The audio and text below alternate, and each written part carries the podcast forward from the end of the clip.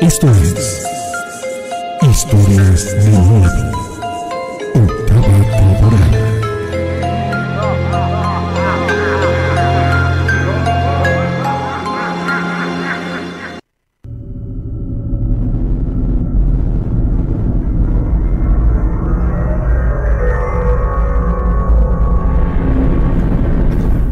Y señores, ¿cómo están? Un placer saludarlos en esta noche de miércoles, en la fecha calendario miércoles 5, pero ya es jueves 6 de mayo del 2021. Un placer saludarles en la cabina número 3 y a quien en estos instantes ustedes ven hablar con la playera de Batman, de lentes, de bigote de barba, deporte, no sé si francés, griego, cosa bonita, ¿verdad? Su amigo y servidor César René Morales La Rana. Y en la cabina número 4 de perfil griego, él es Paulo César Monsal. Perfil griego, ¿verdad, amigo? No, no, ¿No? Mexicano, ¿Mexicano? Sí, mexicano. Tienes perfil griego, ¿eh?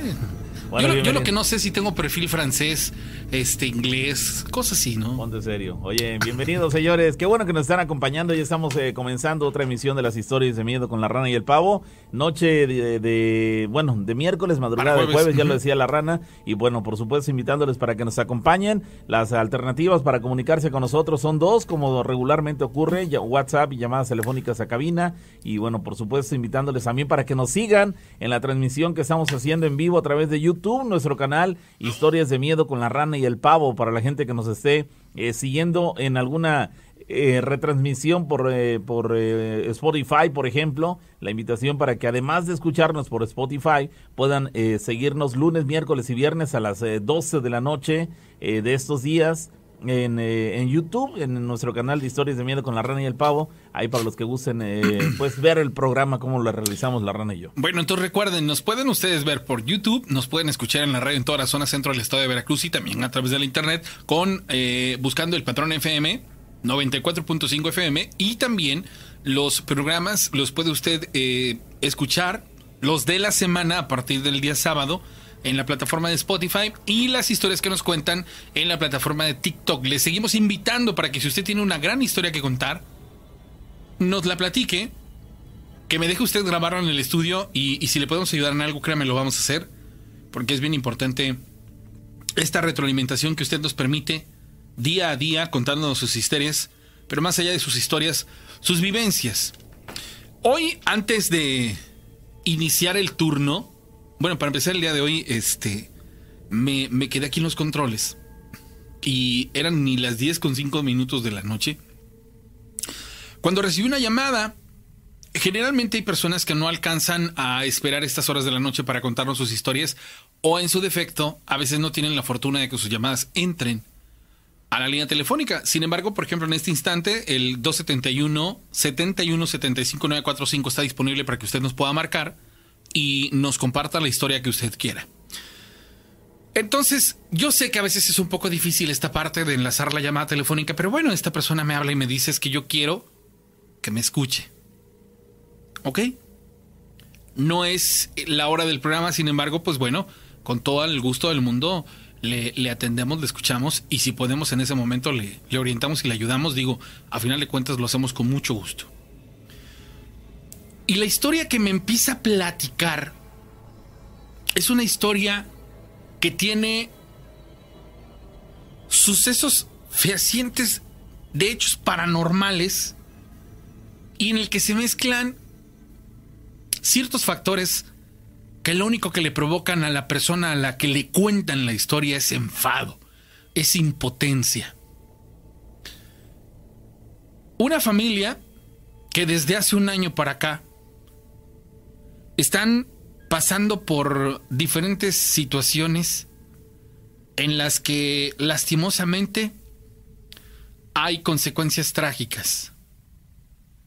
Un esposo que ya perdió una de sus capacidades, no motrices, pero sí uno de sus sentidos.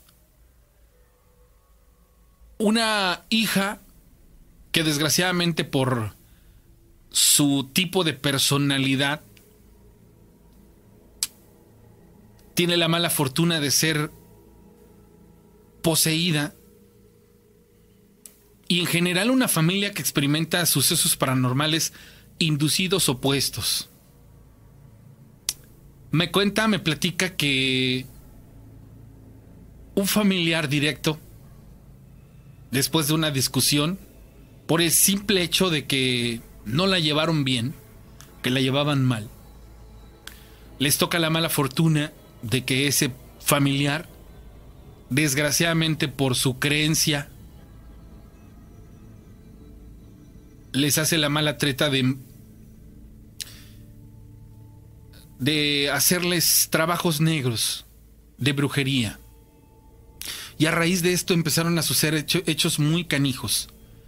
Al grado de que el esposo pierde de la noche a la mañana su capacidad visual por completo en uno de sus ojos. Y una chica que después de empezar a, experimentar el miedo y de buscar ayuda, da señas de estar poseída y que cuando la enfrentan a cuestiones religiosas, por obvias razones, toma actitudes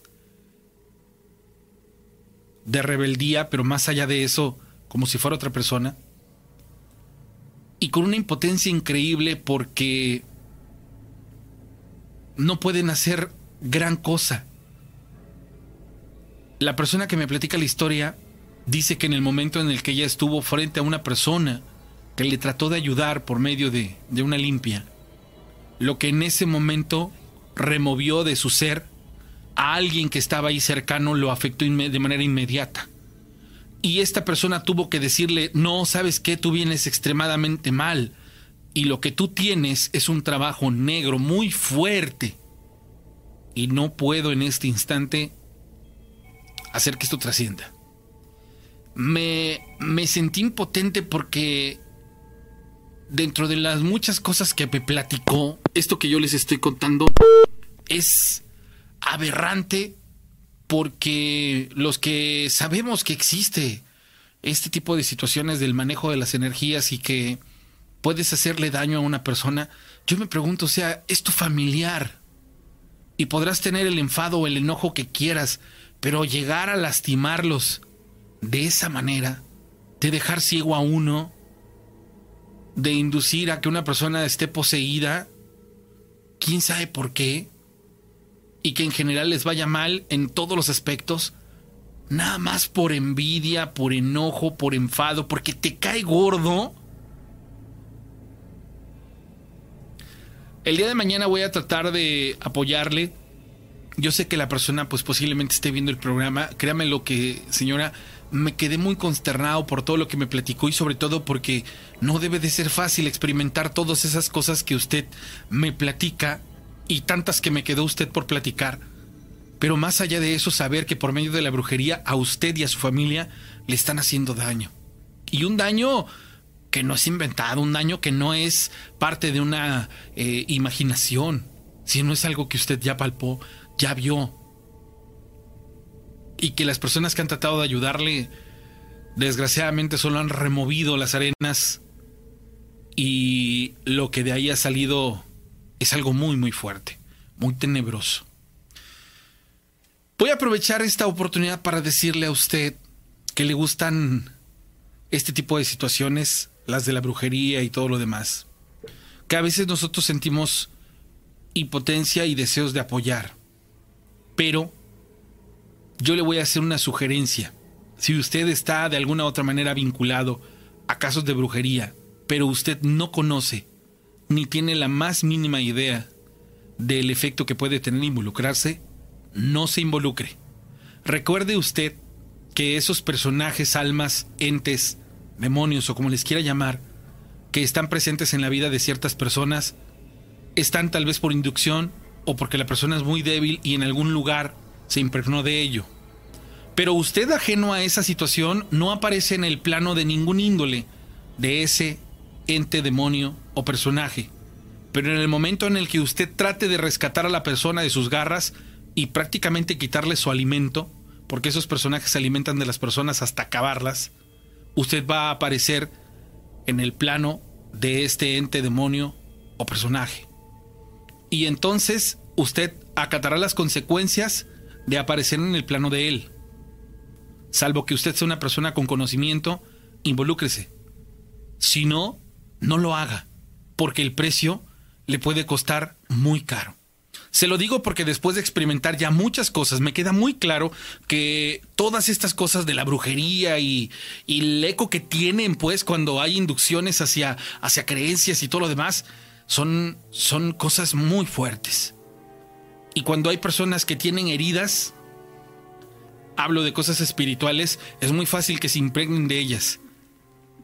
Y para muestra, yo les voy a platicar qué me pasó el día lunes. Por desgracia, yo tenía que estar en la ciudad de Córdoba a buena hora, pero pasaron dos situaciones muy, muy particularmente extrañas. Y la segunda es que el autobús en el que yo venía de regreso ya para, para esta ciudad tuvo un accidente antes de llegar a la caseta de Esperanza. Esto a buena hora. Resulta ser que el autobús no se pudo mover a ningún lado porque tenían que esperar el seguro. Yo venía con todos mis amuletos y les explico por qué, porque siempre que salgo o que voy a un lugar, los porto y los cargo porque yo sí soy creyente de que se necesita protección, salvo cuando estoy en un lugar como estos o mi casa es que yo ya no los, no los porto, los utilizo.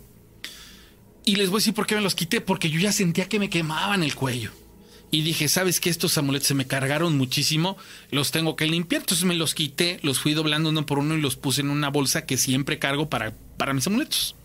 Porque porto cinco.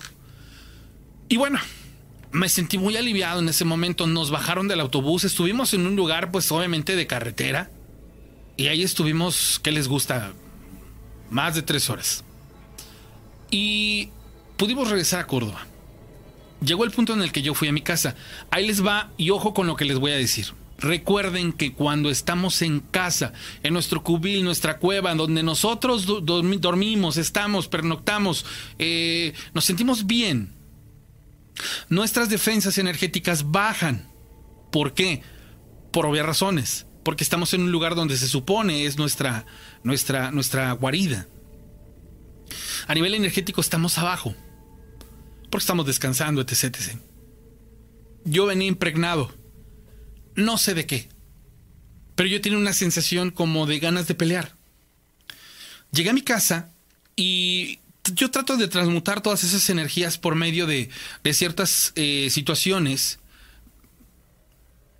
Y, y, créanme lo que yo pensé que lo había dominado. Dije, no, ya, ya, ya se me quitó, ya estoy bien. Y con mucha, mucha interés agarré y dije, no, tranquilo no, no hay nada, no pasó nada. Y en esta ocasión yo llego a casa y no, no agarro ruda, no agarro nada, no, no, no hice nada, sino literalmente entré a mi casa. En ese instante que veo a mis hijas, que veo a mi esposa, me dice, me dice ella, me dice, oye, dice, tú traes algo. ¿Por qué? Dice, porque vienes diferente a, a como siempre vienes. Le digo, no, no tengo absolutamente nada. Dice, sí, traes algo. Dos horas después, a las 4 de la mañana, ella se despierta gritando, no, no, no, no, y llorando. En ese momento yo me levanto espantado, se levantan las niñas por el grito, que fue un grito enorme, y ella se desvanece a seguir durmiendo. Y yo sí me quedé muy, muy espantado, porque dije, Dios mío, todavía le pregunté, ¿estás bien? Sí, sí, sí, mañana te cuento. ¿Qué estaba soñando? Mañana te cuento. Ok, no hice más. En ese momento, señores, yo me quedé dormido también. Al otro día, a las 8 de la mañana, al abrir los ojos, me dice, me siento mal, estoy mal, me duele el oído, tengo un silbido, tengo un dolor fuerte en la boca del estómago, tengo revuelto el estómago. Y empezó a eruptar, eruptar, eruptar, eruptar, eruptar. Y todo el día fue eruptar, eruptar, eruptar y un dolor en el oído. Cuando una persona erupta, generalmente de la manera en que no estamos acostumbrados a hacerlo por medio de alguna bebida o algún aire que hayamos tomado este, mal, tiene que ver con otras cosas y habla de transmutar energía. Pero aquí ella no pudo. Eran las 7 de la noche y ella estaba mal. Se sentía muy mal. Inclusive se quedó a dormir la mayor parte del día. Y entonces yo le hablé a Daniel. Daniel es, es nuestro colaborador. Y le digo, Daniel, ¿sabes algo? A mí se me hace que se me pegó, se me pegó algo ayer porque este, Lupita está mal. Y me dice, voy para allá. Desgraciadamente, él venía de un compromiso, no teníamos las lociones adecuadas. Sin embargo, y les vuelvo a decir, una vez que tú te, te compenetras en este tipo de situaciones, empiezas a ver ya planos muy, muy, este, muy distintos a los, a los convencionales. Y él hace el ritual de la limpia este, energética y en el brazo derecho y en la boca del estómago, él, por medio de, de, de algo espiritual, le arranca dos cosas, pero Daniel no iba solo lleva a una persona consigo. Y esa persona se sentó a tres o cuatro metros. Cuando él hace la labor de arrancarle del estómago y del brazo, la persona que estaba ahí se puso mal. En ese instante nosotros nos quedamos súper sorprendidos porque hagan de cuenta que cuando Daniel arranca esta situación a nivel espiritual de, de Lupita, que es mi esposa, hagan de cuenta que esa cosa corrió hacia esta persona que es, ya después nos enteramos que es una persona que sí es susceptible a este tipo de cosas, y pum, casi se desmaya, casi se cae, y se puso mal, y, pálida, y toma agua. Y entonces termina con Lupita y se va con ella a la parte de, de afuera, hace un remolino de fuego, y esta persona se pone peor.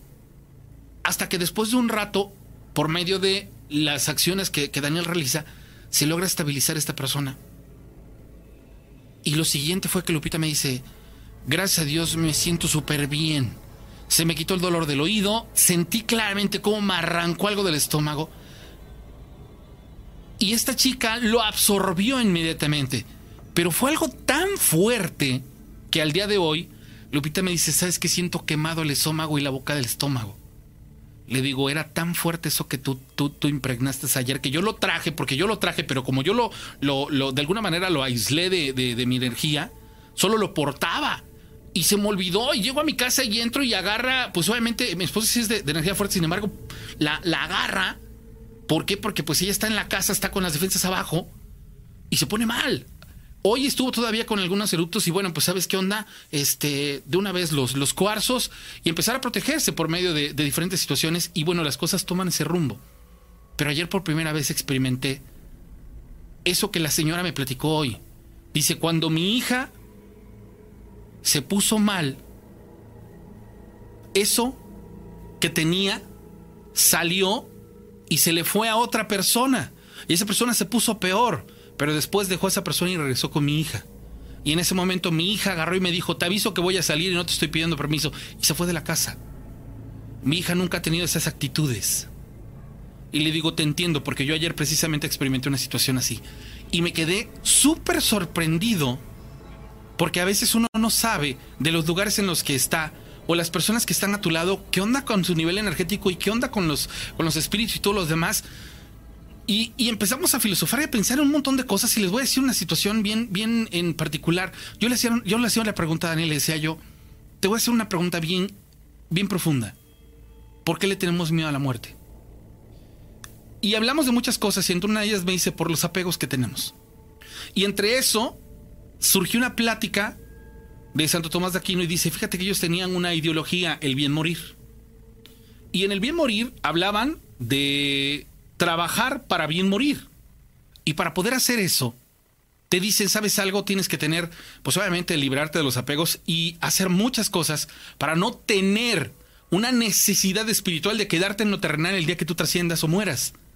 Porque hay muchos espíritus que cuando mueren no trascienden. ¿Por qué? Porque tienen pendientes en la tierra. Y entonces están en busca de personas que se puedan acercar a ellos para que los ayuden a terminar sus pendientes. Pero esas almas en algún momento necesitan de energía y esas almas se pueden perder y pueden pasar de ser algo eh, normal a algo en donde ya pisen a agredir y a lo mejor esas almas pueden hacer más cosas a nivel espiritual muy locas. Y entonces la plática fue tan extensa y tan profunda y de tantas cosas que dices, wow, hay demasiado contenido allá afuera que muchos de nosotros somos de alguna otra manera ajenos a ello y termina por ser sorprendente sorprendente. Dice, dice el arquiviveros, tenemos miedo de la muerte porque no la conocemos. Porque es naturaleza del ser humano tener miedo a lo desconocido. Suena lógico, ¿no?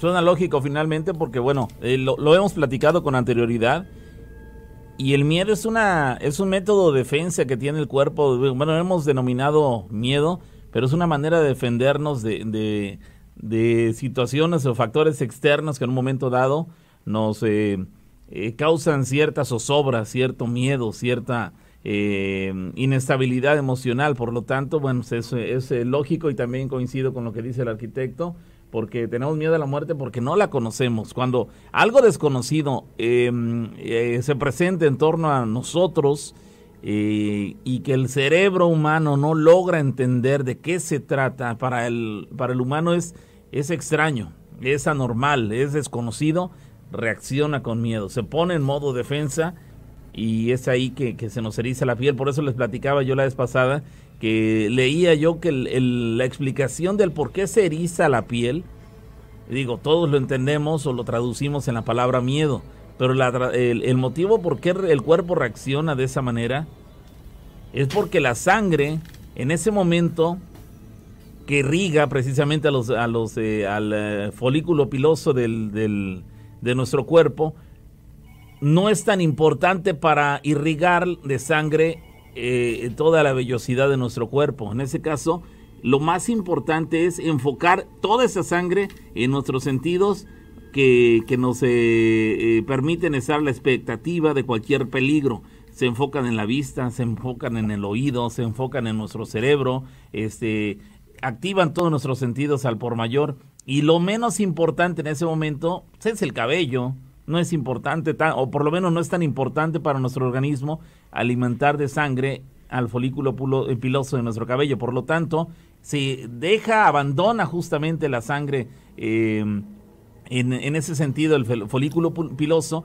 y bueno, se enfoca, se, se da la tarea de darle la mayor atención a los órganos este, que en ese caso van a permitir sobrevivir a la experiencia negativa que estamos sintiendo. Por eso es que cuando la sangre se retira, la vellosidad se eriza porque en ese momento dejó de abastecerle de sangre. Entonces es ahí cuando se produce el famoso escalofrío y bueno, coincido con lo que dice el, el arquitecto en ese sentido, que lo que, lo, lo que desconocemos Dice, tenemos miedo a la oscuridad porque no vemos lo que hay. Exacto, es lo desconocido, completamente de acuerdo. Siempre va a haber, siempre va a haber eh, situaciones simples para explicar las cosas y son las mejores y las más este, razonables. Dice por acá Miguel Ángel Flores, la muerte no existe. Tan solo es un nombre que el ser humano le da una estancia de la vida porque ésta continúa, dice Miguel Ángel Flores. Ah, pues es una manera de verlo correctamente. Yo considero que la muerte en sí sí existe, es un eh, proceso, es un paso pero bueno, viéndolo con la manera en que lo está viendo él, bueno, podríamos considerar que también tiene es grado de validez. es, lo, que te decía, o sea, hablar, si somos objetivos, podemos darle situación, ese, situaciones muy simples para entender las cosas, pero ah, hay que, hay que trascender en ese pensamiento. Bueno. Sí, bueno, buenas noches. ¿Quién habla? Sí. Eh, mi nombre es Arturo, hablo de la ciudad de Córdoba. ¿Qué tal, Arturo? ¿Tienes algo que platicarnos esta noche? Eh, este, así es, este, de hecho era algo referente a, este, estaba yo preguntando en el grupo si alguien ha tenido alguna vivencia o alguna situación relacionada con el, la app de Randonáutica, que igual, ahora sí que en programas anteriores ustedes ya habían comentado que no, no, no querían promover su, su uso ni mucho menos, pero este, por decir, a mí por curiosidad me llamó la atención y este, yo en reiteradas ocasiones la, la he abierto y me he dirigido a los puntos donde me manda, pero hasta el momento yo no he, digamos que encontrado nada fuera de lo común, pero una persona, una conocida, este, hace como cinco días, me estaba platicando que a ella sí le, le tocó algo, ahora sí que extraño. De hecho, hasta me, me comentó la chica que, que pues le dio miedo la, la aplicación y ella me relató que este abrió la aplicación y la le generó una ubicación cerca de su domicilio ella se dirigió a pues a ver qué encontraba fuera de lo común y este pues dice que en sí la aplicación la mandó a otro domicilio cercano a donde ella está ubicada.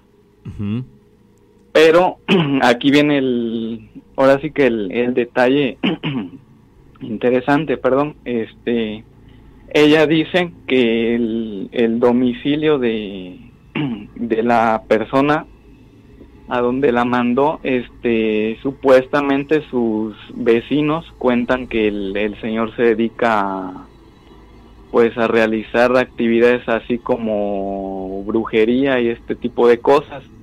De hecho, una vecina de, de esta chica dice que hace unos días, como ella tiene criadero de, ahora sí que la vecina de mi amiga tiene criadero de, de cochinitos, dice que hace unos días dos animales le amanecieron muertos y una, una pequeñita que vive ahí en las inmediaciones de donde tienen el chiquero de animales, de cochinos en este caso, les comentó que ella en la madrugada vio un, animal, ahora sí una especie así como de, de perro, pero pues demasiado raro, merodeando ahí entre los cochinos. Y pues da la casualidad que, o sea, el otro día amanecieron muertos. Y también lo que me comenta esta chica es que la, mm, la el domicilio donde vive la persona esta, este, pues todos dan referencia que supuestamente el, el señor que ahí vive es este un, un. Este, porque dicen que el señor a pesar de que ya es está así avanzado de edad, pues no, ahora sí que no lo, no lo da a notar, o sea, se sigue viendo como que una persona fuerte, joven. Oye. Así es, y también otra cosa rara que fue también lo que, digamos que le, le perturbó a mi amiga. Dice que en una ocasión la persona esta, el supuesto Nahual, se acercó a ella, así como que en afán de acosarla, y le comentó que, o sea, que la persona esta, el adulto este, en este caso el supuesto Nahual, Pero se le eh, presentó como persona, como ser sí, humano. sí, sí, sí, como persona, este, dice que se acercó a ella y, o sea, el señor este le comentó a mi amiga que se sentía, él se sentía atraído por ella, que supuestamente le gustaba demasiado y que él se iba a encargar de cuidarla siempre. O sea, mi amiga se quedó, dice que en aquel entonces quedó así como de que, pues ahora qué le pasa a este tipo y pues ella lo comentó con sus familiares, pero pues todos llegan a la, a la conclusión esa, o sea, le dijeron, "Pues, ¿sabes qué? Con ese señor ni cruces palabras porque todo el mundo dice que se dedica a, pues así a temas de brujería. Y tam, o sea, aquí lo, lo chistoso es que como la aplicación randonáutica mandó, le mandó una ubicación o generó la supuesta ubicación de un atractor anómalo exactamente en el, en el domicilio de, de esta persona. Sí, no, no sé si de repente serán eh, algoritmos al azar, eh, casualidades, porque en tu caso eh, nos comentas que has ido a diferentes lugares eh, guiados por estas, eh, las coordenadas o la ubicación que te da esta, esta aplicación y sin embargo no has encontrado absolutamente nada. Vamos, tuviste Así es. básicamente la misma experiencia que, que tuvimos nosotros en aquel eh, par de ocasiones en las cuales eh, tratamos de utilizarla para ver si encontrábamos alguna normalidad en el lugar en el que visitamos, pero no, en general no, no sentimos nada extraño. Digo, de repente al llegar al lugar recuerdo que alguien de, de los que íbamos este, mm, sintió algo extraño, pero fue una mera sensación. No, no vio nada, no escuchamos nada, no hubo nada normal más allá de que esta persona se sintió un tanto extraño en el lugar pero este bueno eso también lo, lo- se lo adjudicamos a que posiblemente ya llevaba premeditadamente en su mente este que viviría alguna experiencia extraña en el lugar y bueno por eso es que se presentó esa sensación en él pero en general no hubo ninguna situación eh, anómala en el en el lugar y bueno, coincidimos también con las experiencias tuyas. En el caso de tu con- conocida, ella sí concretamente sí dio en un punto. Entonces, tendríamos que ver, digo, si en nuestra experiencia fueron dos ocasiones que lo intentamos y no funcionó. Y en tu caso, que hayan sido unas dos, tres, ah, cuatro, cinco veces, probablemente ya estaríamos hablando de unas seis ocasiones y con la de tu amiga la séptima. Entonces, una de cada siete va a darnos, por lo menos en nuestro ejemplo, en nuestra muestra, va a darnos un resultado positivo. Una de siete, por, por decir una cantidad, no sé cuántas veces lo intentaste. No, pues de hecho ya han sido en reiteradas ocasiones. Muchas, y, muchas o no sí. tantas, unas cuantas. Mm, No, de hecho sí, este, pues yo creo que desde que descargué la, la aplicación esa hasta la fecha sí han sido como, híjole, yo creo que como 15, 20 ocasiones. Lo que, lo que me da curiosidad es que siempre me manda puntos, me genera puntos así en terrenos baldíos. Nunca me ha mandado a, digamos que a puntos Fijos. en la ciudad. En la ciudad o, o donde hay gente habitando. o algo Nosotros así. analizamos la parte de los Ajá. algoritmos y ves que te da tres opciones distintas de, de- de contenido paranormal. ¿Sabes Así algo? es. Imagina la base de datos que debe tener la aplicación para, para de alguna u otra manera, eh, hacer esta función. A nosotros sí nos sorprende porque, por ejemplo, cuando estuvimos en la Alameda, el punto que nos dio este, coincidió con una leyenda, un mito, eh, acerca de una historia de una persona que ahí en ese árbol se, supuestamente se había ahorcado. Ahorcado, supuestamente. Entonces, es una coincidencia, ¿no? Porque las personas Sí, que nos, dijeron acerca del, del suceso eran personas ya este, de, de edad gran, adulta y, y a lo mejor igual no había un eh, documentado pues esta situación a nivel este Oficial, internet ¿no? oficial y este y fue una coincidencia también muy eh, impactante. Sí, de hecho, lo- la parte más eh, eh, extraña que tuvimos ese día fue que, que en el lugar en el que estuvimos, ya minutos después que nos retiramos de él, este, personas del lugar, vigilantes del lugar, nos dijeron que ahí aparentemente hace algún tiempo se había suicidado una persona eh, por ahorcamiento. Entonces eh, dijimos, ah, caray, bueno, pues ahí está un- la, la parte extraña de la, del lugar. Eh, pero, insisto, fuera de eso, si esas personas no nos comentan eso, nosotros no, sido- hubiéramos, nosotros no hubiéramos tenido ningún tipo de experiencia. Recuerdo que alguien eh, decía, Rana, que, que alguien se sintió un tanto extraño en el lugar, no recuerdo cuál de nosotros, yo no, seguramente, porque soy muy poco para, para, muy poco sensible para ese tipo de, de circunstancias, pero este hubo alguien que sí se sintió un, ton- un tanto extraño en el lugar, incómodo, pero insisto, fuera de eso no hubo nada más allá relevante. Entonces, eh, eh, si en tu caso, en 10 o 15 intentos de descubrimiento de este tipo de cuestiones no has encontrado nada, entonces, y en el caso de, y nosotros lo hicimos en dos ocasiones y tampoco encontramos nada, y en el caso de tu amiga, parece, al parecer a la primera le funcionó, bueno, entonces estaríamos hablando de unas 15, más 2, 17, más la de tu amiga, 18, casi 20, en después de casi 20 intentos, un positivo verdadero Sí, sí, sí. en ese caso no sé habrá personas que digan que es suficientemente bueno el que en, en 20 intentos uno salga positivo. Bueno pues eh, habría que, considerarlo no serían puntos de vista. A mí se me haría verdaderamente excesivo que, que tengas que intentarlo 20 ocasiones para que en una de ellas medio funcione. Pero bueno ya habrá personas que en su afán por tratar de encontrar este tipo de experiencias no les importe eh, quemarse 19 cartuchos y en el 20 van a encontrar algo. Entonces, eh, pues ya será cuestión de que la gente nos opinara si han seguido utilizando la aplicación. ¿Y qué eh, efecto han tenido? Exacto, si han- eh, qué experiencia han tenido en ese sentido, si también al igual que tú o nosotros no hemos experimentado nada o ellos sí son más sensibles. Ahí, eh, o han no sé- corrido con otra fortuna. Nosotros, en realidad, sí tenemos una experiencia, eh, digamos así, no aterradora, pero sí que confirma que algo había este, sucedido en el lugar. sí, Dices, sí. bueno, ok. Bueno, sí, exacto. Sí, digo, de- Esa parte podríamos darla como válida y decir, bueno, pues aquí hubo aparentemente una, una situación extraña hace algún tiempo, pero fuera de eso, Nada nada, más. verdaderamente relevante. Sí. Sí, de, de hecho, este, en una ocasión me, me generó un punto eh, en la entrada de lo que es Shangri-La.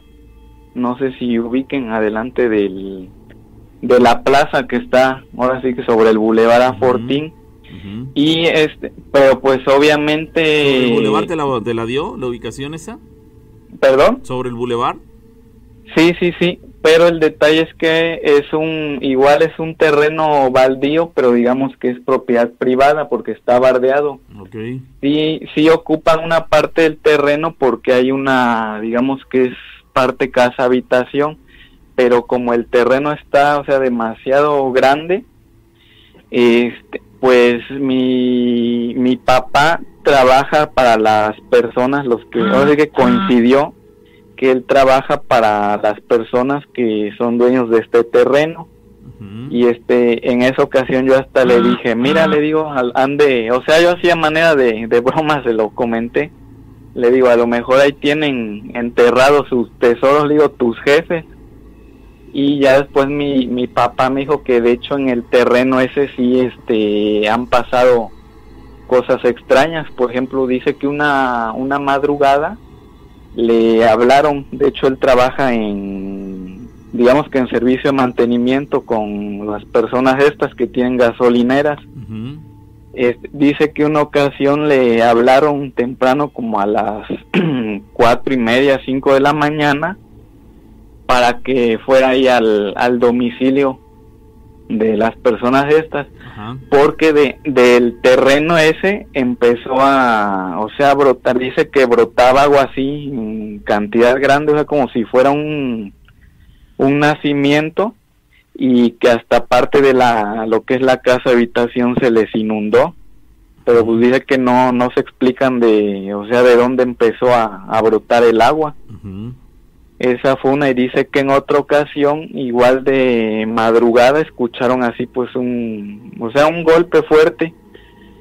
Y resultó que al otro día eh, pues se encontraron ahí en el terreno ese un árbol, o sea, un árbol derramado, bueno, más que derramado, dice que lo, o sea, el árbol lo arrancaron de raíz, se cayó pero se, Ah, o sea, se, se salió desde la raíz el árbol. Y dice que era un árbol Grande. o sea, un, sí, un árbol grande, por eso las, lo- las personas, las que habitan ahí en la, en la casa, pues se sintieron así como se cimbró el, el terreno y pues escucharon así el crujido que se escucha cuando cae un árbol.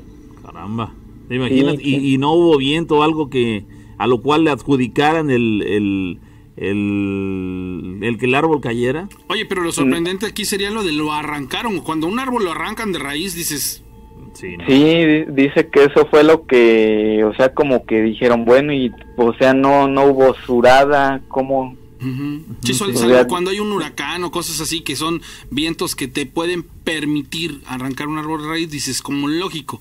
Pero si no Sí, están es- las que no se circunstancias. presentó, sí, claro, la persona, la- Sí. el momento en que se, se viven o detectamos una cuestión totalmente anormal y es cuando nos, nos, secamos, nos quedamos verdaderamente sorprendidos. De hecho, hay alguien por acá que este, nos comenta justamente que no deberíamos, en general, todas las personas, de, de hacer eh, uso de esta de este tipo de, De la- aplicaciones. Sí, él, él, él recomienda justamente eso. Sí, sí, dice, por eso no deben usar esa app, dice Cristian Arredondo. No jueguen con lo que no saben. Es la recomendación de, de Cristian. Y bueno, en el caso tuyo, este, te arriesgaste. eh, y, y probablemente quiero asumir que no sabes demasiado del tema. Sin embargo, la curiosidad te llevó a instalarla en tu celular y, y- y tratar de averiguar o que te eh, llevara a algún punto interesante. Nosotros lo hicimos por igual. Y, y mira que algunas ocasiones o muchas ocasiones le hemos sugerido a la gente que no lo hagan, pero pareciera Sí, que entre más, deci- entre más decimos no lo hagan, este, más lo hacen. Sí, claro. Además de que suena- sonaría un tanto contradictorio que digamos no lo hagan Y cuando nosotros nosotros, lo hicimos. Lo- y es, digo, lo hicimos porque tiene rato que lo hicimos, bastante, varios meses que lo hicimos, y eso solamente como curiosidad para eh, proyectarles a ustedes la experiencia. Después de dos intentos en los cuales no hubo absolutamente nada, eh, se la eliminamos y ya jamás la hemos eh, vuelto a utilizar, no la tenemos en nuestros equipos ni nada, de tal forma que, bueno, yo podría de repente entender, y bueno, no te, no te juzgo, pero de repente dices, caramba, he intentado 20, 18, 15 ocasiones y nunca he encontrado nada, pues qué flojera, no hay... eh, ¿Cuántas veces más debo intentarlo para que se presente al fin una experiencia extraña? Sin embargo, se entiendo que tú, tu interés sea mayor y que así tengas que emplear otras 15 ocasiones, pues los vas a volver a hacer con tal de, de dar con una respuesta que, que te resulte interesante. Pero bueno, ya es cuestión de cada quien. Eh, insisto, no quiero eh, promover la aplicación, pero bueno, si hay alguien que tenga algo que comentarnos, si han utilizado alguna vez la aplicación, sería interesante que después de tu llamada telefónica se reportara con nosotros y nos comentara cuál es esa experiencia, en qué consistió, dónde fue y este y cuál fue su su desenlace para poder tener un panorama más amplio de lo que puede llegar a pasar cuando eh, se hacen uso de esta, de esta aplicación. Oye, ¿el, el, el lugar a donde te mandaron Mande. es ahí por los arcos de Shangri-La? Ah, eh, eh, así es, cerca de los arcos de Shangri-La. De hecho, la. Ahora sí que la, la primer casa que está, digamos que en la. En la esquina. Pero sí sabías que esto, ah bueno, es que aquí coincide con que ahí eh, te sorprende que te diga esto, ¿verdad?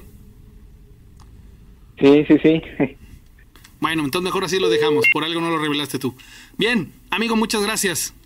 Sí, ya a ver si en, en otra ocasión les, les puedo platicar otros relatos que me han, me han este, tocado. De hecho, como estoy, ahora sí que me he dedicado los últimos años a trabajar de, de guardia, pues sí me han tocado ver bastantes cosas De extrañas de noche. De acuerdo, entonces esperamos tu llamada en una emisión futura. Sí, claro que sí. Y gracias por, por tomar el día de hoy la llamada.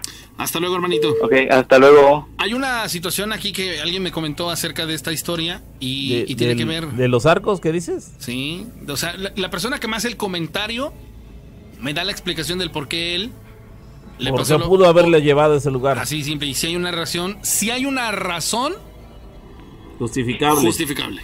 Nada ¿La puedes más, platicar? por- es que esa es, el, pre- esa es la situación. Digámoslo así que... eh, ¿Es delicado el tema? No, solamente que sería revelar... Yo, si por algo él no nos dijo ni el punto ni, ni las personas. es, es que él dijo más o menos dónde era, pero, Pero, no te dio no te dio los puntos exactos y, y digamos así que eh, sería como revelar pero no- eh, bueno, la impresión, la impresión que me dio fue de que no sabía, simplemente no llegó y no vio nada normal y describió que lo- el lugar está es como un terreno baldío dentro de una propiedad. Hasta ahí fue lo que encontró. Pero la persona que me, me dice el por qué pasó esta situación me da datos que entonces tendría yo que decirles para este para, para que esta situación tuviera cuadratura. ¿Qué sí les puedo decir? Que alguien de ahí tenía poderes, eh, ¿cómo decirle? Eh, místicos, facultades. ¿Ok? Entonces, esa es la, la respuesta de lógica del por qué él experimentó esa situación. Sí había, sí hay un porqué. Ahí en ese punto, bueno, Sí, buenas noches, Rana y Pavo. Sí, ¿qué tal? Eh, ah, mira, habla el Pato, acá en Canadá. hola Pato? ¿cómo estás? Este, bien, bien, aquí mira, trabajando. Venía, bueno, vengo escuchando su programa.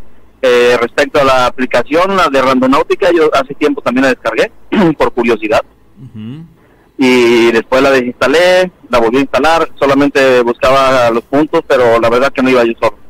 Eh, y en una ocasión con un amigo, pues decidimos ir, y ya eran como las, yo creo que será como entre 10 y 11 de la noche.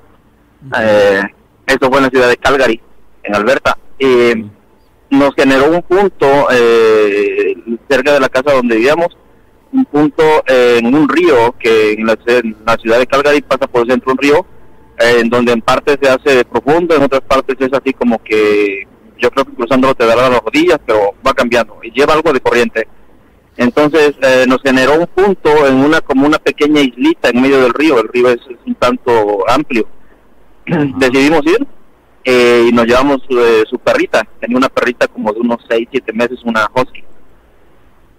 Eh, esos perros son muy muy inquietos, muy hiperactivos Ujú. pero bueno, decidimos ir. Eh, cuando nos estamos secando, secando al punto, porque había que cruzar una islita, ah, o sea, había que cruzar un parte del río hacia una islita, eh, a campo abierto, eh, a como que te diré, como unos 300 metros antes, la, la, la perrita se empezó, no, sea, es muy juguetona, ¿no?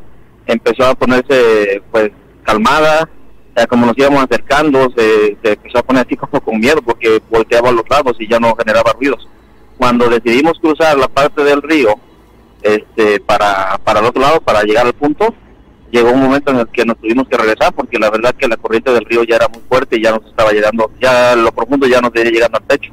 Ah, caray. Eh, y al, sí, a la perrita la tuvimos que cargar. Eh, nuestros zapatos los metimos en una mochila eh, y con bolsas y todo y íbamos cruzando y, y venimos a la perrita y creerás que no emitió ningún ladrido, nada, ni, ni generaba ninguna emoción, pero sí, cuando sentimos que el río estaba demasiado demasiado fuerte, no, pues dijimos, ¿sabes qué? Nos regresamos, no podemos cruzar la islita, a la isla, a donde generaba el punto. Pero lo más ah, bueno, por lo que a mí se me hizo extraño, porque sí, no, no, no creo que haya pasado algo así tal cual como paranormal. Lo único raro aquí fue de que, de que la perrita, pues sí, dejó de, dejó de ser inquieta y todo esto. Y, Sí, tuvo un y ya como comportamiento normal, caminando, ¿no? eh, anormal. Para nosotros sí, y más para ese tipo de perros. Los, los huskies son muy hiperactivos. Sí, sí. Y para la edad que tenía la perrita, de- era demasiado juguetona, hiperactiva. Entonces, sí, sí iba con nosotros, pero sí se mostraba un poco como de miedo y de repente volteaba a los lados. Ya cuando nos íbamos regresando, nosotros también sentimos algo así como, como algo raro, o sea, como, no, no miedo tal cual, pero sentíamos algo raro en el ambiente. Ya eran como las 11 de la noche y entonces, pues decidimos regresarnos, íbamos todos, todos mojados y este, y eso hace exactamente hace como un año, porque era, era en verano. Eh, y ya cuando veníamos de regreso, igual, como a los 200 metros, la perrita ya de repente empezó, o sea, venía caminando, pero venía sin, sin que sea como muy, muy, muy calmada y volteaba a los lados, pero como a los 200 metros ya, ya la perrita otra vez empezó a jugar. Eh, donde nosotros nos íbamos metiendo era, o sea, el río está dentro de la ciudad, pero donde nos metimos se da cuenta que es como si fuera, este, pastizales grandes y eso, y sí hay, hay este, caminos y todo para, para hacer caminata adentro, pero como nosotros nos desviamos, agarramos unas veredas. Ahí es donde la, en, en las veredas es donde la perrita venía muy, muy inquieta. Eh, o sea, en la manera de muy, muy, muy dócil. Y ya cuando empezamos a caminar sobre, sobre los caminos que, pues, que son pavimentados, que es para, para hacer caminata, pero como era de noche, estaba todo completamente oscuro, eh, ya la perrita empezó así como que a ponerse más alegre. Se hecho, reactivó. empezó a jugar con nosotros. Se reactivó. Sí, sí, es, es lo único. Y bueno, a veces estoy así en la ciudad o ando aquí en, en, en- la, aquí en la carretera y a veces me detengo y la activo, pero me manda a medio bosque, donde hay lagos. este, Ay, pato. No, Sí. bueno, no creo, no creo que sea demasiado inteligente de tu parte adentrarte a medio bosque para ver si. Y más, No, más, no, más para- con los bosques de Estados Unidos, mano. No, Allá sí se en habla Canadá, de brujas a Canadá. lo. Sí. Perdón, allá en, en Canadá, en los bosques, no manches. No, No, no, de plano ahí no entro porque, pues, por ejemplo, a- a- eh, hay zonas donde hay manadas de lobos. Sí, por y eso. claro. este y, y de hecho ahorita que venía en este viaje ahorita voy llegando aquí a acabo de pasar la montaña voy llegando aquí a Abbotsford se llama es antes de Vancouver. Pero en la montaña sí me tocó ver este dos como un oso negro un oso pardo solo y después una una osa con sus cachorros. Entonces no es buena idea caminar No, de noche. caramba, te encuentras una osa este, con sus cachorros y no te la andas acabando. Este, Eh, eh, eh, sí pero de lo que- de lo otro de lo de la aplicación te digo o sea sí me genera puntos pero no ya no he curioseado. La otra es que me generaba puntos cerca de una escuela allí en Calgary pero no. No no he tenido la curiosidad de ir la verdad. Oye, oye ese Pato, y allá en Canadá, digo, finalmente es otra cultura, otro idioma, otra manera de ver las cosas, otra economía, en fin, varias eh, situaciones distintas a, a las que se viven regularmente en México y Latinoamérica. La gente regularmente tiene la, la curiosidad, como existe en Latinoamérica, por, por las cuestiones paranormales, o ellos están concentrados en otros temas, eh, evidentemente más importantes, y no pierden el tiempo, digámoslo así, entre comillas, con, con eh, tratar de averiguar cuestiones paranormales. En tu experiencia, eh, de acuerdo a los compañeros de trabajo que pudieras tener, la gente con la que tratas, eh, más o menos es frecuente que hablen de cuestiones paranormales o prácticamente nunca ocurre o lo hacen muy extrañamente, muy aisladamente o este, solamente lo platican entre colegas tuyos este, latinos. ¿Cómo, ¿Cómo es la situación de lo paranormal allá en un país como Canadá? Eh, sí Pablo mira este no no no estoy muy seguro de que ellos tomen lo paranormal un tanto como como nosotros lo hacemos pero tomando en cuenta que Canadá es, es un país muy multicultural eh, en la eh, lógico con mucho menos población incluso que México eh, pero estaba yo bueno cuando yo migré eh, recuerdo que decía el folleto que que siete de cada bueno de siete de cada diez canadienses habían eh, o sea son hijos de inmigrantes. Y me parece que cinco o, o cinco o cuatro de cada canadiense son nacidos fuera del país. O sea es un país demasiado multicultural. Cierto.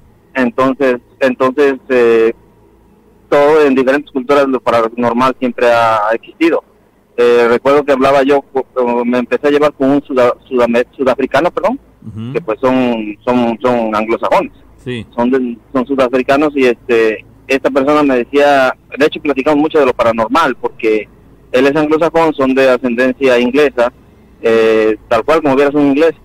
Pero dice que en Sudáfrica se habla mucho de lo paranormal. De hecho, él él tenía curiosidad incluso de ir a México para contactar a, algún grupo o algo así, porque él tenía la curiosidad de hablar con su mamá, porque ya, ya fallecida y sentía que algo le tenía que decir.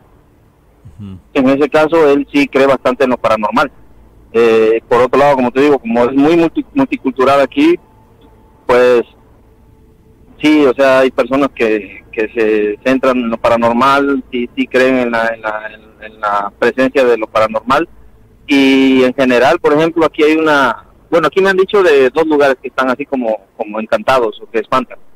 Uno está por, por la carretera, que es la Transcanadiense 1, que es en la que vengo, que atraviesa Canadá de lado a lado.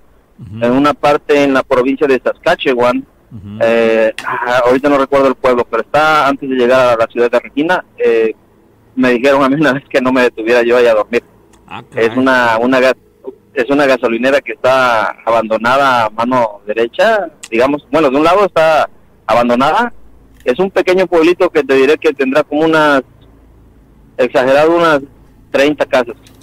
eh, y del otro lado es en una lomita está una una casa abandonada como si la vieras es como las películas de terror de Estados Unidos que son de madera pero ya no tienen recubrimiento ni nada y se está cayendo y está toda podrida. Verdaderamente una casa de eh, terror no ah, sí parecía una casa de película entonces eh, de hecho un amigo que es de Tijuana eh, le dice que él se paró una vez a dormir ahí y le pasó lo que le dijeron después que era lo que pasaba que se acostó a dormir eh, cuando cayó en sueño profundo, escuchó cómo le golpearon el, camarote. Y bueno, se, se, recuperó y se asomó y pues no vio nadie y se volvió a dormir. Así le hicieron tres veces hasta que decidió mejor irse del lugar porque no lo dejaban dormir. Ah, caray. Pero, pero se asomaba afuera y no veía a nadie. la gasolinera, la estación estaban las bombas abandonadas. El, el local que es como, se veía como una película de terror, en serio. Porque acá las construcciones son de madera. ¿Las que este, y ya lo recubrí así las construcciones, por ejemplo, casas, eh, negocios, todos son de madera, pero están recubiertos con un este con tabla roca. Okay. O yeso. Entonces, por eso parecen ser muros, pero ya cuando se deterioran, todo eso se cae y queda como las películas, o sea, se ve muy muy deteriorado. Pero a él no lo dejaron dormir cuando le comentó eso a otros eh, compañeros de trabajo canadienses. Le dijeron, es que, dice, no sé si tú crees en eso, dice, pero creo que sí, dice, ahí en ese lugar dicen que no nunca te van a dejar dormir que ahí habitan espíritus en esos lugares. No, no le dijeron bien la historia, pero dice que no pueden dormir ahí. Y de hecho, cuando pasamos, nunca vemos un camión ahí estacionado a pesar de que el lugar. Caramba, qué, qué, interesante, ¿no? Eh, son eh, eh, ¿Y el pueblo está abandonado o solamente son pocas casas con muy pocas personas? Sí, no, eso es un pueblo con muy pocas personas. El, el pueblo sí, sí tiene gente y tú pasas el día y y ves que tiene sus vehículos y todo. Yo pienso que se dedica más como a la agricultura, al campo. Esos, pueblos que, eh, esos pueblos que mencionas, Pato, de, pocas personas, a mí en lo particular me dan mala espina. Un pueblo de poca eh, gente me hace pensar que las personas que están ahí están ahí por algo muy en particular y si son poca gente es porque hay algo más allá que los ata a estar en un lugar con esas condiciones. Entonces... casi, casi en aislamiento, ¿no? Sí, exacto. Exacto, entonces, porque las personas que llegan o de alguna otra manera se, se quedan, experimentan y pagan el precio de ese tipo de cosas. O sea, sí, sí está cañón, mano, la neta, de respetarse. Sí, hay dos que, yo sé que aquí hay dos que tres lugares, este, no, no, no, no, no, no yo la verdad no me relaciono mucho con los, como amigo con los, con los canadienses, este, pero sí, sí es, dos, tres lugares que hay aquí. En general, el que es canadiense, ahora sí que, generaciones, ellos casi no, no se enfocan en lo paranormal. Somos más las culturas que llegamos de otros países. Ah, mira, es interesante saberlo. Ahora, el lugar este del que hablas, ¿tú has estado ahí o has pasado por ahí? me pasaba yo seguido, pero pues después de lo que me dijeron, menos me iba yo a parar. Sí, claro, claro, vamos. Pero vamos, eh, a, lo que yo voy, por ejemplo, tú instalaste la aplicación con la digo digamos que con la intención de que quizá en una de esas tuvieras entre comillas suerte y este te llevara a algún lugar en el que pudieras experimentar una cuestión así un tanto rara extraña paranormal como quieres llamarle este porque había cierto interés en este caso no requeriste de la aplicación para para dar con un lugar en el que alguien ya te dijo que ahí cu- ocurren cosas extrañas y te lo confirmaron la- las voces de las otras personas. Vamos, uno lo vivió y los demás te lo, te lo confirmaron. Este, ahí tienes, digo, finalmente la aplicación no te está dando el lugar, pero bueno, tienes el, eh, ya la referencia de que en ese lugar ocurre algo extraño. Ni aún así te atreves eh, de, de ir a ese lugar. Lo que pasa, Pavo, es de que, por ejemplo, yo en... De esto que te estoy hablando, de lo de mi amigo, ya tendrá como unos... eh, Tendrá como unos 5 o 6 años. Y yo la aplicación la, la instalé el año pasado, no recuerdo en qué Ah, mes, pero después la instalé y ahorita otra vez la traigo. Entonces, no he pasado por el lugar cuando traigo la aplicación, porque yo, por ejemplo, eh, cambié de compañía y ya mi ruta ya es para la pura montaña. Ah. Y para allá es, digamos, de donde yo vivo, para el otro lado, es a la pradera. Donde Ah, terminan las montañas y empieza la planicie. Decir, y yo ahorita no voy para allá. a ese, exacto, a ese lugar eh, actualmente ya no vas para aquel camino. No hay una coincidencia, No, pero, no. pero también ahí puede ser así como un factor destino, ¿no? Así como Eh, que de hecho, ahorita que me están diciendo, pues se me ocurre que cuando me toque para allá, pues voy a ponerme las pilas con la aplicación y a ver si me detengo ahí, a ver qué me, a ver qué me genera. Ya les Oh, platicaré. oh, sí, exactamente. Digo, tampoco se trata de que vayas a arriesgarte de más, ¿verdad? Pero bueno, si tienes la, la curiosidad por ahí, si quieres nada más como para ver qué te marca la, la aplicación, o bueno, que te orilles un momento, tomas unas, unas cuantas fotografías para que nos muestres, de ser posible, la Ah, casa esa. La, la casa esa de la que nos hablas, que está abandonada, que está un tanto tétrica, cuáles eh, las instalaciones, unas dos, tres fotografías del- de la gasolinera que está abandonada, y este, y bueno, para compartirlas con Sí. la gente, porque todos nos estamos imaginando el lugar o, eh, que, que describes, pero pues queda solamente en eso, en una simple imaginación. Eh, si tú ¿Sabes nos las per- Ajá. Perdón que te interrumpa, Pavo. eh, lo que puedo, lo que puedo, o podemos hacer, porque ahorita recuerdo ahorita ya el nombre del, del pueblo. Ajá. Este es, por ejemplo, con la aplicación de, de Google Maps. Ya ves que te pone, lo, Ajá, te la pone la fotografía de los lados. Ajá.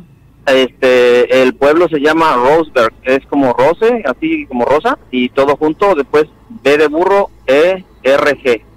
A ver, vamos a vamos a hacerlo. Este, para, para que, sí, para que, para que te quite la curiosidad. sí, este, claro. A ver, ¿cómo se llama el lugar? se llama Roseberg, es este R, O, Ajá. S, E, Ajá.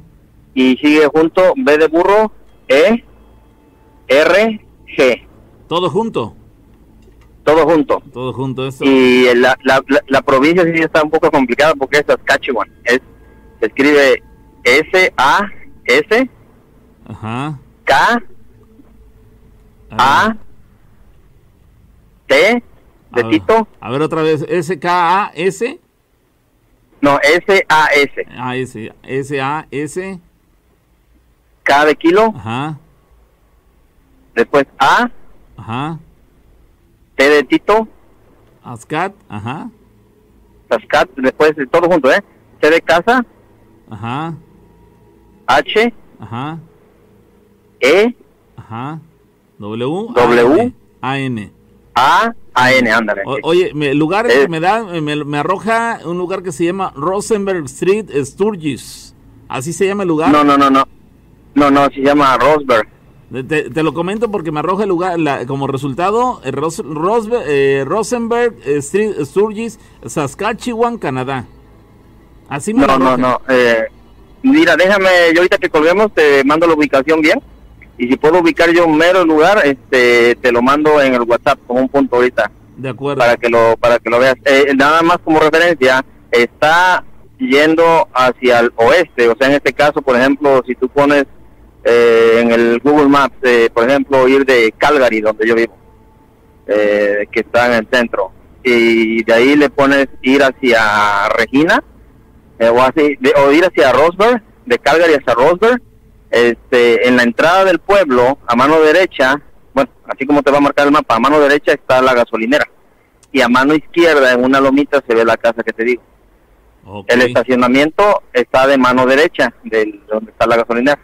Bueno, si puedes... Pero yo ahorita voy a tratar de buscarlo y te lo envío por WhatsApp, ¿te parece? Sí, Sí, sí, nos va a ayudar mucho porque sabes algo de esa manera podemos eh, identificar este puntos y, y sobre todo que internet nos, nos puede arrojar o votar si hay alguna leyenda o mito urbano sobre este lugar. Sí, de, ¿no? de hecho, de, hecho, Exactamente. de hecho estoy checando aquí el, el- el mapa y está, por ejemplo, la ciudad de Winnipeg, hacia el oeste está Regina, más adelante hacia el oeste está Calgary y al norte de Calgary está Edmonton. Entonces, este... Exactamente. Sí, entonces es la, la, la ubicación que estoy teniendo de este lado, pero eh, pues me marca aquí la Universidad de Saskatchewan, entonces este, eso al norte de Regina, no sé si andamos eh, por el camino o estamos No. perdidos.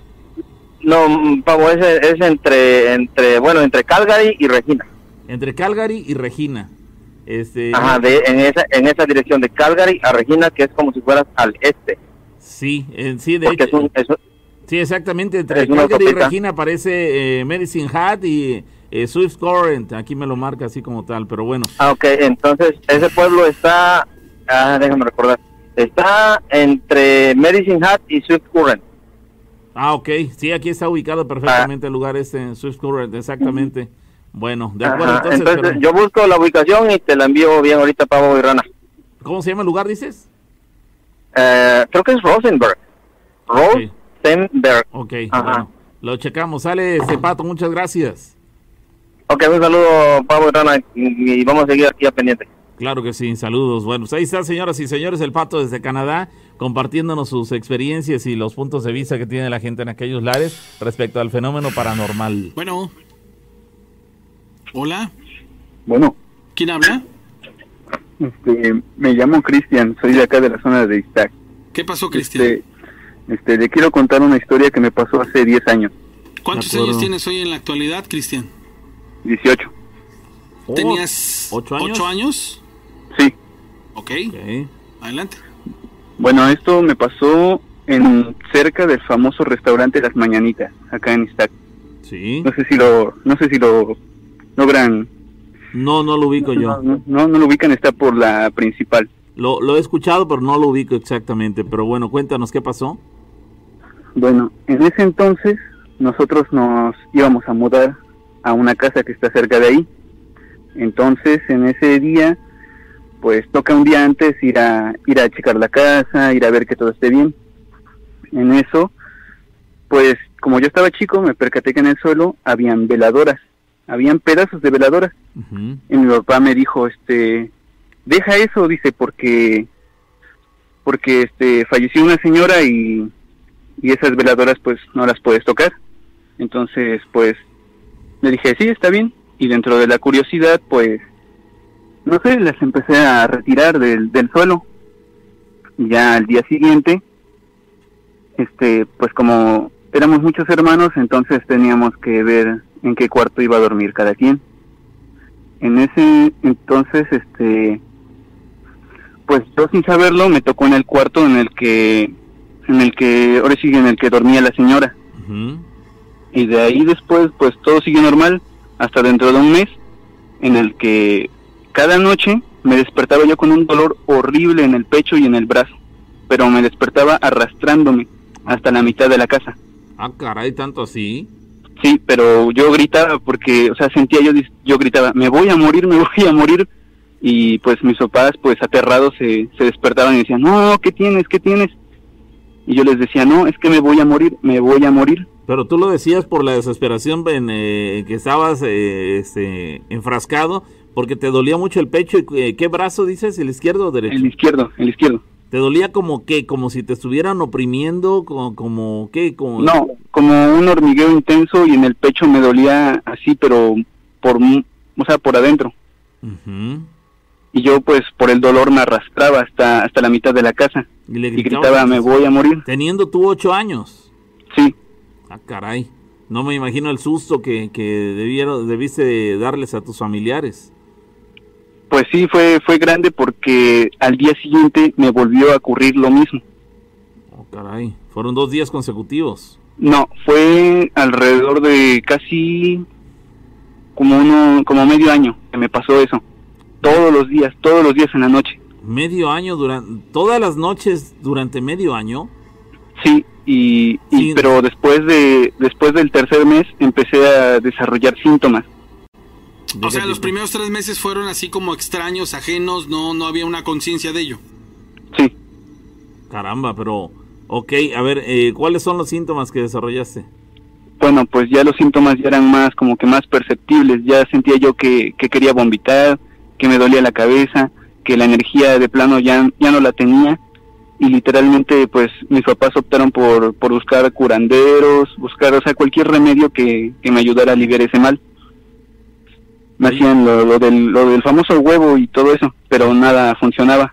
Oye, ¿le- ¿tenías síntomas similares a cuando una persona va a sufrir un paro cardíaco, que les duele el pecho Sí, y, sí. y- y se les entumece, entumece el, el brazo izquierdo? Exacto. ¿No Y- llegaron a pensar tus familiares, tus padres principalmente, que podías tener algún problema cardíaco?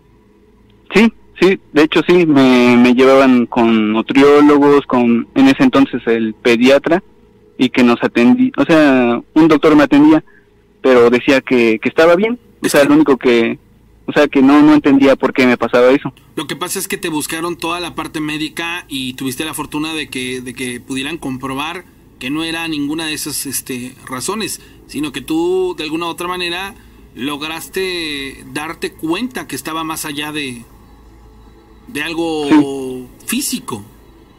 Sí, porque le digo que, que mis papás, o sea, buscaron todos los medios posibles. Oye, pero para- ¿por, por qué crees, por, qué, ¿por qué crees haber experimentado esto y tener una conciencia tan abierta a esa edad? Un niño de 8 años muy difícilmente, y perdón que lo expresé así, pero a lo mejor igual lo veo así, este, un niño de 8 años como que tener un pensamiento tan profundo, Avanzado. tan avanzado, ¿cómo fue entonces tu niñez o qué, qué Bueno, es que como, como mi niñez no fue muy, muy agradable, entonces yo creo, yo pienso que fue por eso. Ah, ok, hay una razón. Ajá. Sí, bueno, el punto es que mi papá investigó de qué murió la señora y la señora falleció de un paro cardíaco. Entonces yo lo relaciono con eso. No sé ustedes cómo, cómo lo ven, pero yo, yo en lo personal yo lo relaciono con eso porque la señora murió exactamente en el mismo cuarto y de la misma manera. Bueno, buen punto. Sí, podría haber cierta relación entre lo que le ocurrió a ella, que tuvo como desenlace eh, su fallecimiento, y lo que te estaba sucediendo a ti. Probablemente, bueno, no sabemos, quiero pensar que no sabes tampoco tú, el, el tiempo Sí. que ella pasó por esa zozobra, por estos problemas, hasta que finalmente murió. En tu caso fueron varios meses, eh, es increíble de verdad. Yo no me quiero imaginar que cualquier eh, padre de familia que nos escucha eh, viviera una situación de ese tipo en el cual su hijo a media madrugada se despierta este, pidiendo prácticamente auxilio porque no soporta el dolor de pecho y en el brazo, caramba. Esa Como si fuera a experimentar un paro cardíaco espanta- fulminante eh, eh, inclusive. sí, espantadísimos los padres seguramente.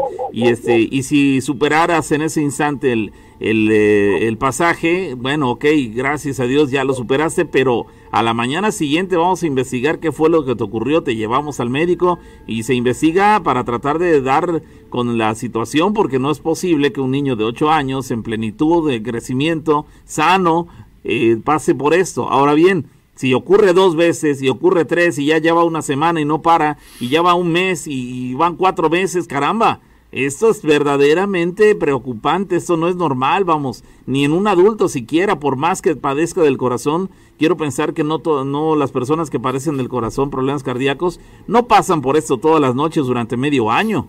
Habrá días en los que duerman muy bien, quiero pensarlo así, y habrá otros que puedan tener ciertas crisis, pero lo tuyo era este pues, aborrecible, caramba. ¿Cómo es posible que un niño de, de tan joven edad, 8 años, este, pasara por esto? Ahora bien, ¿cuánto tiempo te duraba? Vamos, eh, o en un momento dado se te quitaba de la nada o tenían que hacer algo para que lo superaras.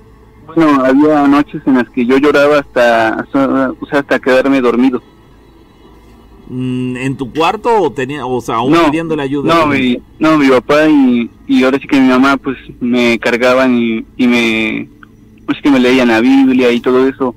O sea, como que trataban de, de calmarme de alguna manera. Pero entonces, entonces ellos estaban considerando que lo que te sucedía a ti no era una cuestión eh, natural de salud o, de problemas de salud, sino este, por algo paranormal o, sí lo hacían por el lado de la salud, encomendarse a Dios por- para que te devolviera la salud. Bueno, es que en ese entonces mi papá sí, sí me llevaba al doctor eh, justamente cuando me pasaba, porque decía, no, lo vamos a llevar cuando le está pasando, y cuando me llevaban pues no, no tenía realmente nada. Cuando llegabas al lugar ya no tenías dolor ni nada. Lo que pasa No, es que sus, nada. sus aflicciones, sus ah, aflicciones, perdón, eran circunstanciales y en el momento en el que se veía de alguna u otra manera separado del, del punto, esto se desaparecía. Entonces nunca llegaba a presentar de manera física eh, Los síntomas en el- con el ahí. Exacto. Entonces, eh, ahora las señales están implícitas, ¿no? Sí. O sea, eh, desgraciadamente los seres humanos no estamos acostumbrados al análisis y sobre todo a darle una interpretación simple. Buscamos siempre explicaciones compuestas. Hablamos de causa y efecto, pero muchas veces y, y- muchas ocasiones cosas que pasan tienen una explicación simple, pero preferimos buscarle místico, mágico, eh, profundo, y ahí es en donde entonces divagamos en, en un mar de ideas. Amigo, te Oye, agradecemos. Antes, una pregunta antes. ¿Tus papás en el afán por de solucionar tu problema no te decían o no, o no optaron por llevarte a su habitación, cambiar de cuarto, hacer algo? Dices, caramba, si algo está ocurriendo ahí, va a haber quizás durmiendo con nosotros esa noche, ya no pasa por esa eh, problemática o, o aún Bueno. haciéndolo pasabas mal el rato. Bueno, lo, lo malo es que después este no desapareció, porque aún así mis papás intentaron este dormirse conmigo. Después llegó un punto en el que como por una semana más o menos me dejó de pasar, porque mi papá se dormía conmigo y todas las noches él rezaba porque él es, parece que él y mi mamá pues, son, son muy religiosos. Entonces, pues me rezaba hasta que me, o sea, me decía, no, yo voy a esperar hasta que te duermas y yo me voy a dormir ya después. Pero y pues, dormían, así- dormían ahí contigo. Sí, dormía conmigo. Ok, durante, solamente durante esa semana no ocurrió, pero ellos no te llevaron a su cuarto para ver si a lo mejor alejándote de ese cuarto tú ya no la pasabas mal. Sí, sí, le- por eso digo que dormía yo con él o con mi mamá, o sea, dormíamos juntos, pero, pero en ese entonces después como no sé qué, qué fue lo que ocurrió, que yo empecé a tomar más confianza de la casa y ya, pues en esa semana empezó ahora sí que como quien dijera pues la pesadilla, ¿no? Porque literalmente una noche yo me quedé jugando los famosos Tetrix que, que pues, estaban a la venta en todos, casi todos lados. Entonces me quedé jugando ahí y de y pues no sé si desde ahí desarrollé lo que me empezó a pasar, pero el caso es que de la nada yo claramente vi una mano que salió debajo del mueble del sillón donde yo estaba y me empezó a jalar, pero no me dej- no me soltaba, no me soltaba y en eso pues empecé a gritar muy fuerte y pues en ese entonces no estaba mi papá porque se encontraba trabajando, pero estaba mi mamá y corriendo fue a verme y todos mis hermanos también, pero yo estaba literalmente espantado pero horrible porque yo claramente vi la mano, sentí el dolor porque literalmente sentí dolor cuando me agarró el pie pero la mano pues o sea salió de la nada y yo pues gritando y, y como junto vivían vecinos y todo eso pues fueron a verme me hicieron limpia y todo y yo les contaba lo que me pasaba pero pero sinceramente sí o sea para esa edad pues No o te sea creían. ¿cómo? sí no yo no lo creía No, y ellos tampoco te creían a ti. no sí lo bueno era que, que mi mamá y mis hermanos y los vecinos sí me creían Oye, pero ¿tú viste esa mano que te tomó del tobillo o dónde justamente te agarró? Más bien, ¿cómo la describes? Era una bueno mano era larga, era completamente blanca pero la de- piel la tenía muy transparente Eran uñas, eran eh, uñas normales, largas, una mano articulada, este dedos muy largos, cinco dedos, seis dedos. No, la mano era larga, pero lo que más sentí, o sí que lo que más recuerdo es el dolor. A fuerza. El dolor que, sí, el dolor que sentí en mano, el tobillo. una mano caliente, una mano fría. No, estaba completamente fría, helada. Ay, güey. Y te tomó del tobillo, eh, digamos que esa mano surgió debajo de la cama o del asiento donde te encontrabas. No, estaba en un, en un mueble, en un sillón, ¿Y la mano de dónde surgió? de, de la parte de afuera del, del sillón, porque yo estaba acostado este, verticalmente en el sillón. O, acostado horizontalmente. Ajá, horizontalmente, perdón. Horizontalmente y tu pie, digamos, lo tenías a la altura de uno de los, de los brazos del mueble. Sí, Y ahí alcanzaste a ver la mano. Sí, porque como el Tetrix tenía este luces, o sea, y entonces pues eh, logré alumbrar, logré ver qué era, qué era lo que me estaba jalando. Es decir, no solamente fue del instante que te sujetó, sino que eh, lo hizo durante varios segundos y durante todo ese tiempo tú viste cómo esa mano te tenía sosteniendo o apretando el, el tobillo. Sí, Caramba. y ya le digo que, que ahorita viene lo interesante porque le digo que desde ahí empezó la pesadilla. Desde ahí, desde ese, desde ese entonces hasta la fecha, apenas hace unos cuantos meses dejé de ver cosas, pero desde ese entonces hasta la fecha he visto cada fantasma que se me atraviese en la calle. Ah, caray.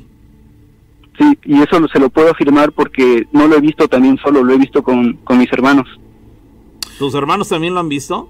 Sí, ¿Tienen, un, don- ¿tienen un, mi- un mismo don? ¿Es algo similar o, o qué piensas? No. ¿Lo, desa- lo desarrollaste a partir de esa experiencia de la sujeción del tobillo?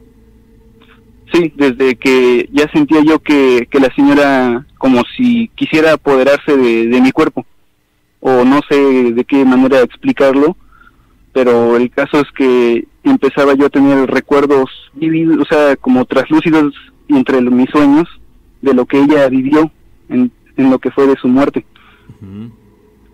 Porque ya después de los sueños que, que tenía yo sentía claramente como cuando se te sube el muerto, pero en este caso yo sentía claramente como alguien me cargaba Ok. y esto igual pasaba cada noche, cada noche, cada noche y, y pues la verdad pues llegó a un punto en el que literalmente me acostumbré.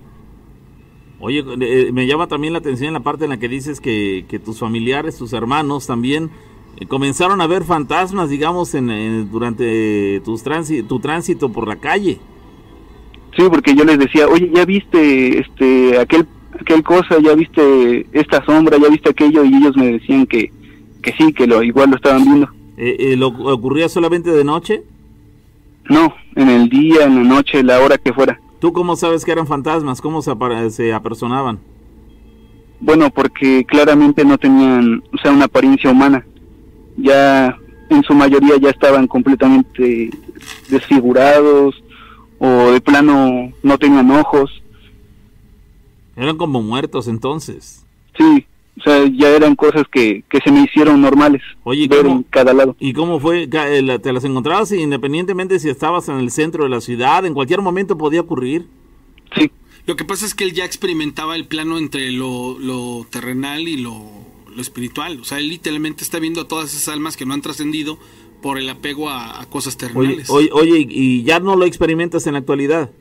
no, ¿Qué gracias a, a algo que hice, ¿Qué ya dejé de, de vivirlo. ¿Qué Es, hiciste? es interesante, ¿qué hiciste? Bueno, es que yo empecé a tomar una religión que, que, me, que me gustó mucho, empecé a investigarla y pues formé los rezos que yo le hacía a este ser, entonces le pedí de favor que, que de plano ya no quería yo ver nada de eso porque ya estaba yo harto y por suerte gracias a eso pues ya dejé de, de vivir y ver esas cosas. Oye, este, ¿a quién se lo, se lo solicitas? Ah, al dios llamado Mictlantecutli. Oh, Ah, perfecto. Sí, tiene sí, que sí. ver, sí, tiene que ver con todo esto de la muerte y todo lo...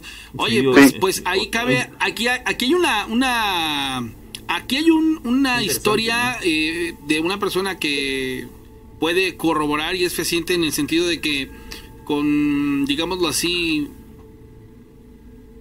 con toda la, la seriedad del mundo te lo dice, o sea, son deidades, si lo quieres ver así, para nosotros los mexicanos prehispánicas, pero hay un efecto. Sí, ¿no? Existen. Recuerden que nosotros les damos eternidad a las cosas cuando los mencionamos, los recordamos cierto, o eso. cuando les pedimos. Es verdad eso que mencionas. Ahora Ahí bien, está el ejemplo. eh, esa, esa es que una iglesia, es una religión, ¿qué es? ¿Cómo No, se llama? Esta, pues en sí su seguimiento pues no, no, no ha tenido nombre hasta la fecha porque el códice, no sé si lo sepan, el códice está a manos de, del Vaticano, entonces nadie sabe más acerca de, de la religión. Ah, caray, entonces, ¿dónde, dónde lo estudias? Eh, ¿Qué estudias? Bueno, es ¿Quién que, es que se, me, se me presentó bajo otro nombre, ¿Cuál? bajo la Santa Muerte. Oh, vamos Se me presentó bajo, bajo ese nombre, pero en sí me dijo su, su verdadero nombre tras un sueño. ¿Así te dijo que él era Mictlantecutli? Sí, Ay, caray. ¿Y pero se me presentó como cómo- la muerte negra. ¿Y, y cómo se llama eh, esa religión a la que tú mencionas? Pues ¿O cómo en sí no tiene, o sea, no, no le he encontrado un, un nombre real porque hay muchas, este, ¿cómo se dice? Muchos relatos de los cuentos prehispánicos y todo eso, pero yo lo he soñado, yo lo he visto. Caramba, qué, qué interesante eso que mencionas, porque eh, tú hiciste que hiciste oraciones eh, o, o simples peticiones para que dejaran de, de- dejaras de experimentar lo que veías. Pues más que nada peticiones. Peticiones. Eran peticiones que le hacía. ¿Sigues un ritual o algo por el estilo? ¿Alguien te enseñó que, cómo tenías que comunicarte con este personaje? Sí. ¿Alguien te Sí. enseñó? Sí, este, como pasó un tiempo en el que mis padres se habían separado, entonces mi papá pues se se juntó con otra persona y esta persona tenía a la Santa Muerte. Caramba, pues, cómo van eh, eh, ligadas, eh, en- eslabonadas una cosa de la Exacto. otra. La, la palabra eslabonada es bien importante en, en esto que nosotros eh, eh, trabajamos y les explico por qué. Porque de manera eslabonada podemos nosotros identificar que muchas cosas tienen una correlación bien profunda y, y- y pasamos de una explicación eh, poética a algo extremadamente, eh, no sé si sea correcto decirlo, literal. Pero sí, es la ser. primera vez que nos dice algo, algo así. O sea, e- es muy interesante. ¿eh? Oye, y hay personas que al igual que tú tienen esta eh, el seguimiento de esta de esta una deidad, ¿no? Mi, este, ¿Cómo se llama? Mi, mi, Micantecutli, Mitlantecutli. Mitlan- Mitlantecutli. Ok, Mitlantecutli tiene, tiene muchos años que no escuchaba esa palabra, este, pero bueno, eh, hay tiene muchos seguidores o o este Sí, este, mis hermanos y, y entre varios amigos que les he platicado de esto igual se han vuelto parte de, de la misma creencia. ¿tú no crees en Dios? Pues yo creo que sí existió, pero no como lo pintan. Y no existe en la actualidad. Mm, pues yo en- bajo mi pensar, o sea, yo digo que no. Que no existe Dios. Yo creo que sí existió, pero no como lo pintan. Entonces, ¿cómo? O sea, yo creo que existió, pero era un, era simplemente una persona inteligente que supo cómo sobrellevar las cosas. Ok, pero existió, pero en la actualidad no existe, mencionas. ¿Cuál es la función Sí. entonces a tu criterio de Dios? ¿O por Pues qué? que, que fue como, como entre varios genios de la actualidad. Él fue uno de esos genios, pero en otra época. Pero tras- eh, que, que tuvo una relevancia suficientemente eh, importante como para trascender a lo largo de los siglos, ¿no? Sí, sí, así como otros genios que también han Que trascendido. vuelvo a insistir, en el momento en el que nosotros hacemos trato o en el momento en el que nosotros hacemos este que otras personas más lo mencionen, le damos eternidad a las cosas. Podría tener una respuesta muy lógica, pero sería herir susceptibilidades porque hay temas que son muy difíciles de digerir, sobre todo para ¿no? personas que, que consideran o tienen una, digamos así, un apego muy profundo en este tipo de cosas. Y nosotros eh, definitivamente no, no abordamos ese tipo de situaciones. Amigo, muchas gracias por compartirnos esto. Sí, esta es una de tantas que, que me pasó y la verdad ya tenía tiempo que quería relatar mi historia. Hombre, pues muchas gracias. Sí, no, pues gracias y buen día. Hasta Igualmente, luego. hasta luego. Oye, voy a... an- Antes, rápido, lo- me llama la atención cómo hay eh, de una sola historia puede haber eh, este, variantes, diferencia- claro. diferencias de opiniones, de opiniones, por ejemplo. eh, aquí estoy viendo en el chat de YouTube, eh, dice Fernando Mantilla, no lo sé, Rick, parece falso. Y exactamente o inmediatamente un mensaje después, Aguilucho dice, está interesante este relato. Entonces es ahí cuando nos podemos dar cuenta que, que cada cabeza es un mundo y todos tenemos una manera de aceptar o rechazar determinadas anécdotas con lo paranormal. Aquí hay dos opiniones totalmente divergentes. Una que dice, no lo sé, Rick, parece falso, y otro que dice, oye, está interesante el relato. Aquí yo les puedo complementar con algo bien interesante de lo que nosotros platicamos hace rato.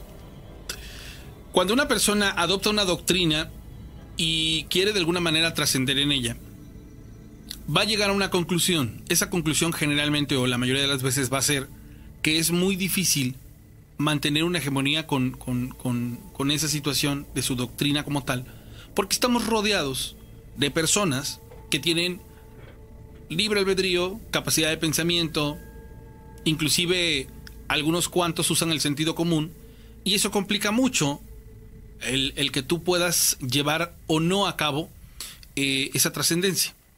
Entonces, al final, grandes eh, personas que, que han hecho de alguna u otra manera y han querido llevar sus vidas bajo ciertas eh, lineamientos llegaron a una parte final donde dicen que para poder ser inmensamente profundos y felices y lo demás, lo mejor que pueden hacer es aislarse y estar solos.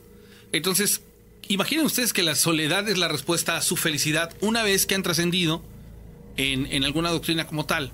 ¿Por qué? Porque eso evita que, que tengas de alguna u otra manera este, contratiempos para poder alcanzar este, esa situación. ¿Y por qué te menciono todo esto y por qué te lo digo? Porque así como lo dice eh, el pavo acerca de las dos opiniones tan eh, opuestas, circunstancialmente hablando, donde tú estás en estos instantes ubicados, es de a cómo vas a absorber la información que llega a tu vida y en base a tus necesidades momentáneas es como vas a enfrentar esa realidad. Por ello, nunca va a haber, ¿sí? Más allá de un, de ser, eh, digámoslo así, empáticos con la forma de pensar de alguien más, pero sin dejar de tener un criterio propio. Entonces, esa es la parte más dura y más difícil de todo esto, pero también muy interesante porque dices, gracias a esa diversidad, es que se vuelve tan interesante la vida. Vamos a una pausa, regresamos señores, no se muevan, porque aún, aún hay más. Historias de miedo. Octava temporada. Oye, dice el pato que ya te mandó eh, la ubicación en Google Maps y unas fotos de la gasolinera y de la casa abandonada. Ok, ahorita las voy a checar ahí. Bueno, eh, para toda la gente que nos está mirando en estos instantes, la gente que está eh, con nosotros en la transmisión, bueno, pues muchas gracias. Vamos a, a continuar con, con ustedes en, en, en estos instantes. Y bueno, quiero platicarles que el día de mañana, para el programa del viernes ya lo van a poder ver ustedes. El día de eh, hace, un- hace unos días hice el envío de los de los amuletos de los signos este, para todas las personas que, los adquirieron. Y el día de mañana les voy a subir las imágenes o las fotos de los amuletos que todavía tengo en existencia. Y les platico, estos eh, en estos en esta camada de amuletos vienen dragones vienen este animales de poder y viene otra digámoslo así otra forma de presentarles este precisamente bueno el hacer clic con un amuleto. Aparte de que en estos días venideros les voy a subir un video y voy a compartir en el programa un video donde vamos a precisamente a llevar a cabo el cómo preparar un amuleto, cómo, cómo eh, saumarlo, cómo cargarlo, cómo descargarlo, porque es importante utilizarlo y la profundidad que tiene el tener un amuleto y darle una intención. Esto de darle una intención, bueno, es algo que personalmente ustedes van a hacer. Cuando vean los amuletos podrán elegirlos. Mañana son 35 piezas las que mañana les voy a presentar. Son cosas que no se imaginan porque todo el tiempo lo que yo estoy tratando de hacerles es llevarles piezas únicas y muy especiales. Entonces, este, yo lo que les sugiero así enormemente es que empecemos a adentrarnos. Este programa está generando una familia y esa familia eh, nos va a permitir trascender en muchos aspectos por la diversidad de pensamiento, pero sobre todo por el gran cúmulo de conocimiento que nos está permitiendo eh, tener. Lo que ayer yo experimenté en casa con mi esposa y con lo que sucedió porque este, es- nosotros estuvimos fuera, eh, la verdad fue algo bien impactante. Entonces, eh, la verdad que ahora que yo estoy más adentrado en esta situación, les puedo decir que, que una persona que empieza a pensar un poco más de lo habitual, que empieza a documentarse, a instruirse, a crecer, tiene ciertas habilidades.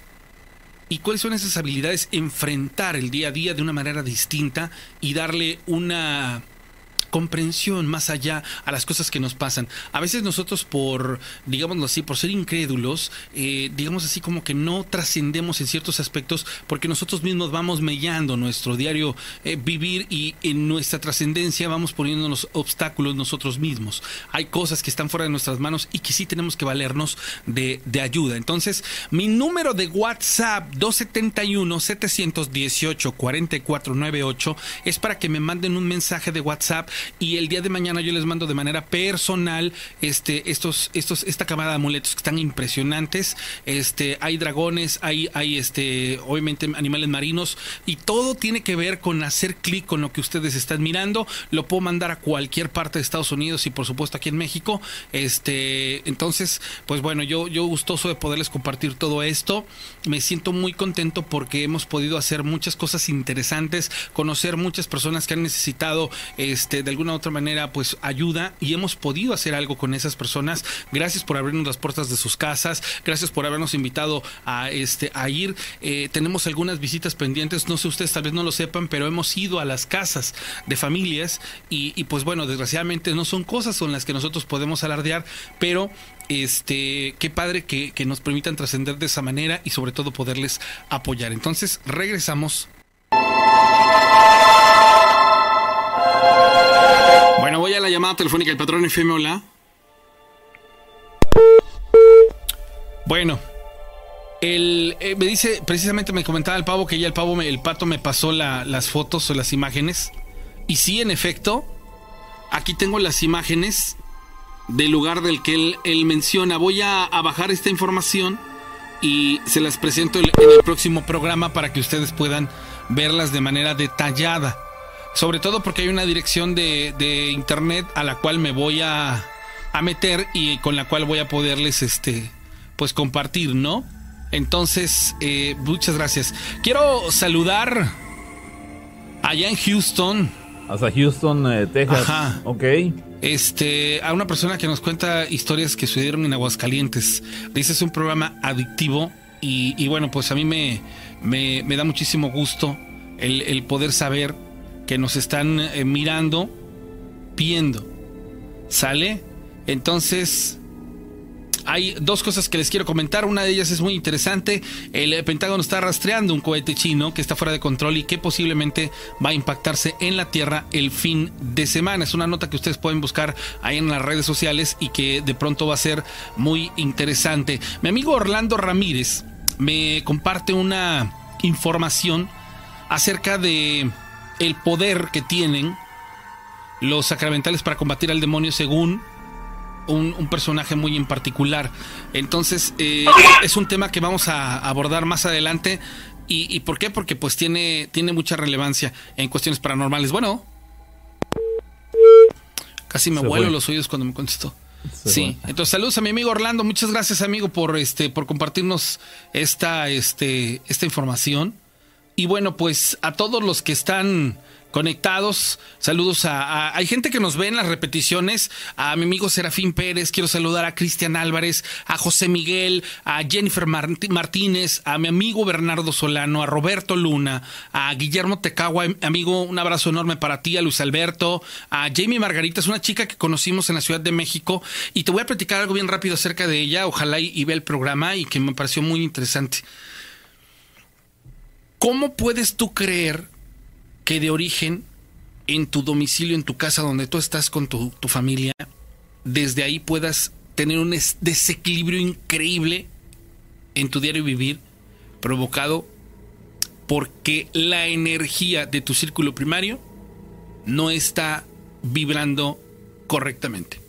Una persona que nos platica del eco que ha tenido esta situación y hasta dónde la está llevando, ¿por qué? Porque ella está experimentando digámoslo así, una forma de vivir en donde no logra compenetrarse de la manera que ella quisiera.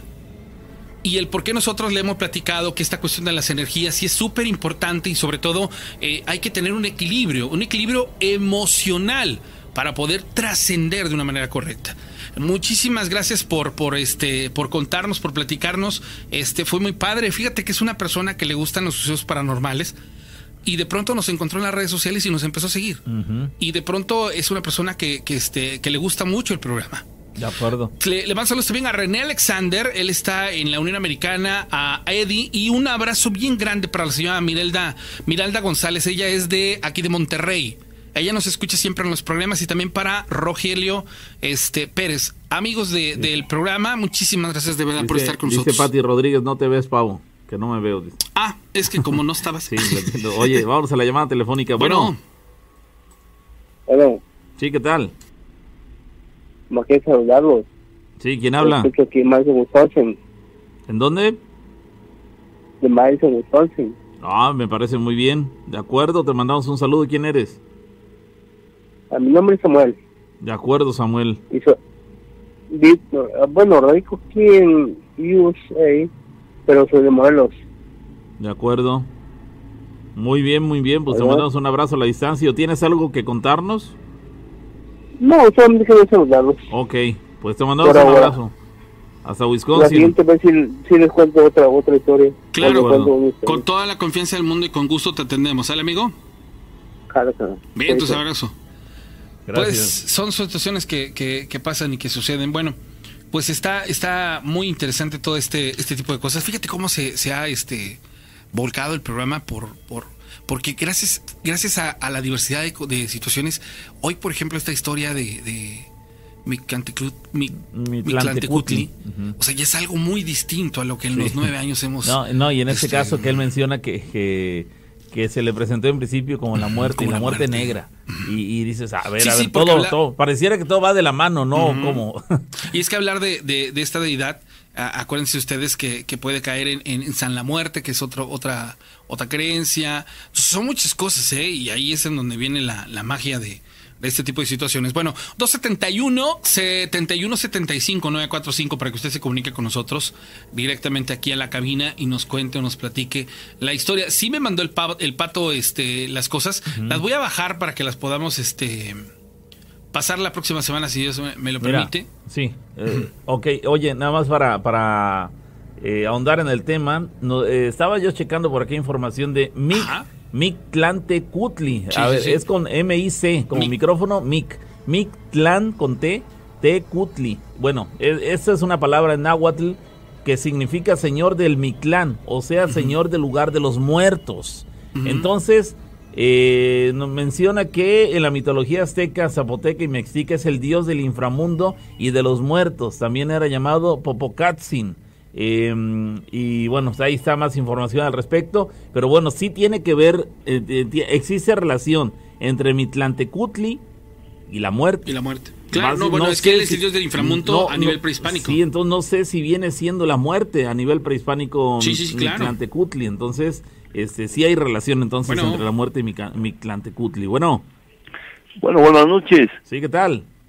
Mira, Pavo, Rana, buenas noches. Les habla Charlie de Tehuacán, Puebla. ¿Qué tal, Charlie? Hoy nos Buenos llamaste, días ya, disculpen. hoy, hoy nos llamaste tarde, pues, eh, Sí, sí. eh, Oye, Nada pero, no, para- pero, pero tenemos 12 minutos muy valiosos, así que adelante. Mira, nada más ligeramente, creo que es muy importante y muy loable la labor que hace la rana de prepararse cada vez más, adentrarse al tema y yo como parte del auditorio de ustedes eh, lo agradezco porque eh, resulta más, se torna más interesante el programa hoy día ya que aporta él eh, datos con bases más sólidas. Y eso se nota y se agradece. Tocante a la vivencia que tuvo él en lo personal el día lunes, pues también le reconozco y lo felicito porque tomó una decisión muy sabia de pedir ayuda a su colaborador, a su parapsicólogo, porque yo me pongo a analizar y digo, nada más imagínense lo que hubiera pasado si él hubiera intentado tratar de hacer un ritual para tratar de curar o sanar es- espiritualmente a su esposa sin saber eh, como, como pasó, como según él narra, llevó un acompañante, el parapsicólogo, y, y se le pasó el mal. ¿Qué hubiera pasado que él solo ahí y se le pasa el mal a su bebé? ¿O se le pasa el mal a él? Inclusive, ¿qué pasaría solos ahí? Sin nadie que los pudiera auxiliar. Siempre es muy, muy crítico el momento. Entonces tomó una decisión muy sabia y pues lo felicito, ya que es lo correcto lo que hizo, porque siempre es muy delicado este tipo de situaciones. Yo por eso, por, eh, por mi parte, siempre les comento a las personas que pues me preguntan o se apegan a mí eh, tocante a que un ritual, a ver, dígame algo para hacer en mi casa, ¿por qué pasa esto, pasa lo otro? Y, ah, pues hagan esto, hagan lo otro, y miren, eh, ah, con eso ya. ¿Por qué? Porque es muy arriesgado. No sabes, abres un portal, no sabes quién o quiénes o cuántos o, o- o- o de qué se trata que se pueden manifestar. ¿Sabes qué pasa, Charlie? Que Sí. cuando vamos en la búsqueda del conocimiento, nos vamos encontrando con la acción-reacción. Y Sí. cuando estás ajeno a todo esto, pues se te hace fácil. Pero, Sí. por ejemplo, ya cuando empiezas a ver, eh, digamos así como puntos referenciales, en donde a mí, por ejemplo, se me presenta de, a ver, tú estás viendo una situación en particular que tiene que ver con brujería, correcto.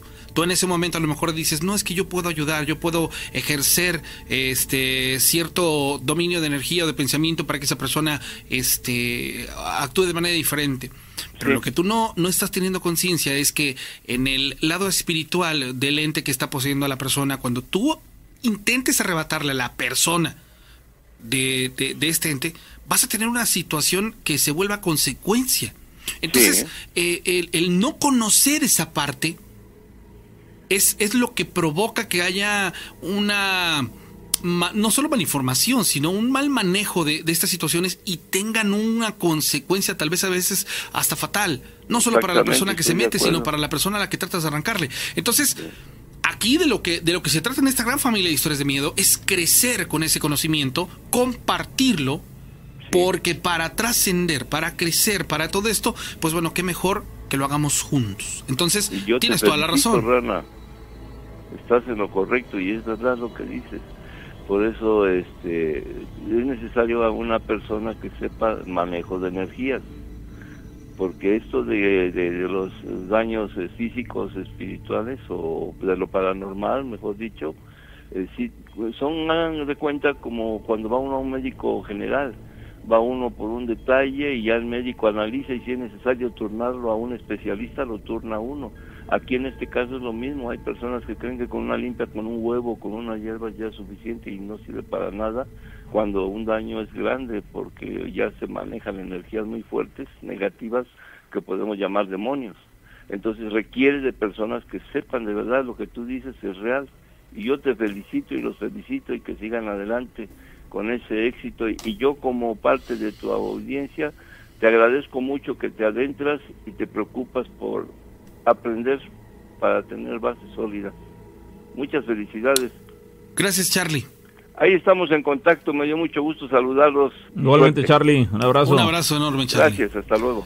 Bueno, dice, dice mi amiga Silvia, por cierto, saludos a Silvia allá en Estados Unidos, a, a Flor, a, a Flor, al Arquiviveros, a todos los que son, eh, este, A Isa. a, a Isa también, este, a, a las personas que están ahí conectadas como, ¿cómo decirlos? Como este adm- administradores de este de lo que es el canal. Bueno, pues muchas gracias por apoyarnos en esa difícil parte de, de, de estar en el, en el chat todo el tiempo, bueno, pues leyendo los mensajes. A Rosy, a, al Arquiviveros, a Flor, y bueno, pues también a nuestra amiga Silvia que nos comparte lo siguiente. Dice, hace unos días contaban historias de muñecas y recordé mi propia historia.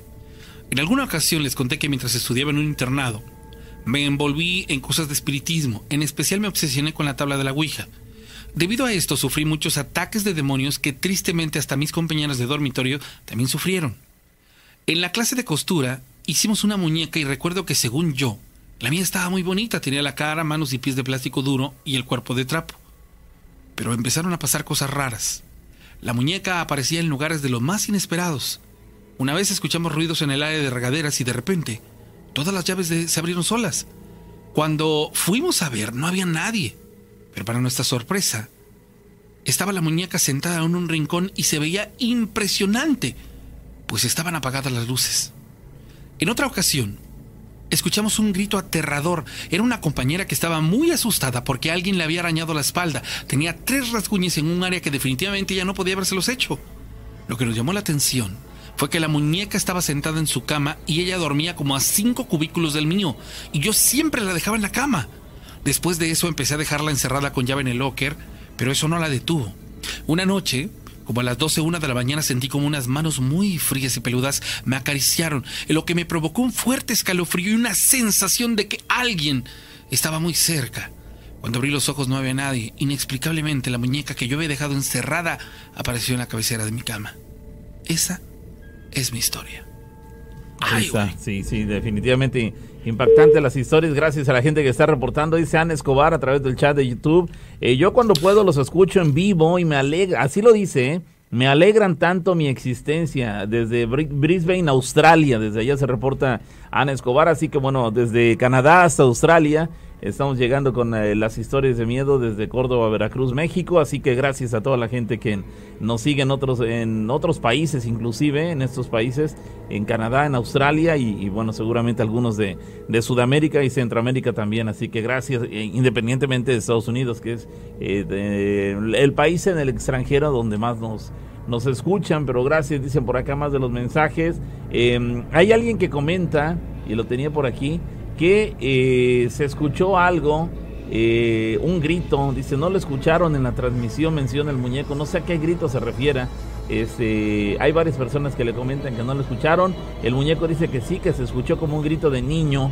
Me parece que después de que regresamos de la pausa, no sé si mientras estaba hablando Charlie, que se escuchó durante la transmisión, dice Alexa Yacotú que ella sí lo escuchó eh, pero pensó que era el audio que ponemos como fondo, entonces eh, pues ahí están por lo menos la opinión de dos personas que están hablando al respecto. Eh, dicen que fue como una psicofonía, como que entró, pero sí fue de un niño, menciona alguien más. Oye, ¿ya viste este, esto? Lo de los tres rasguños son una ofensa a la Santísima Trinidad. Siempre se ha mencionado eso de que cuando hacen tres rasguños es una, una situación. ¿En qué caso? Este, el, del araño, del el araño de, el araño, perdón, de la muñeca. Ah, ok, Oye, preguntan que si es lo mismo el Skinwalker que el Nahual. Puedes buscar qué es Skinwalker. Skinwalker.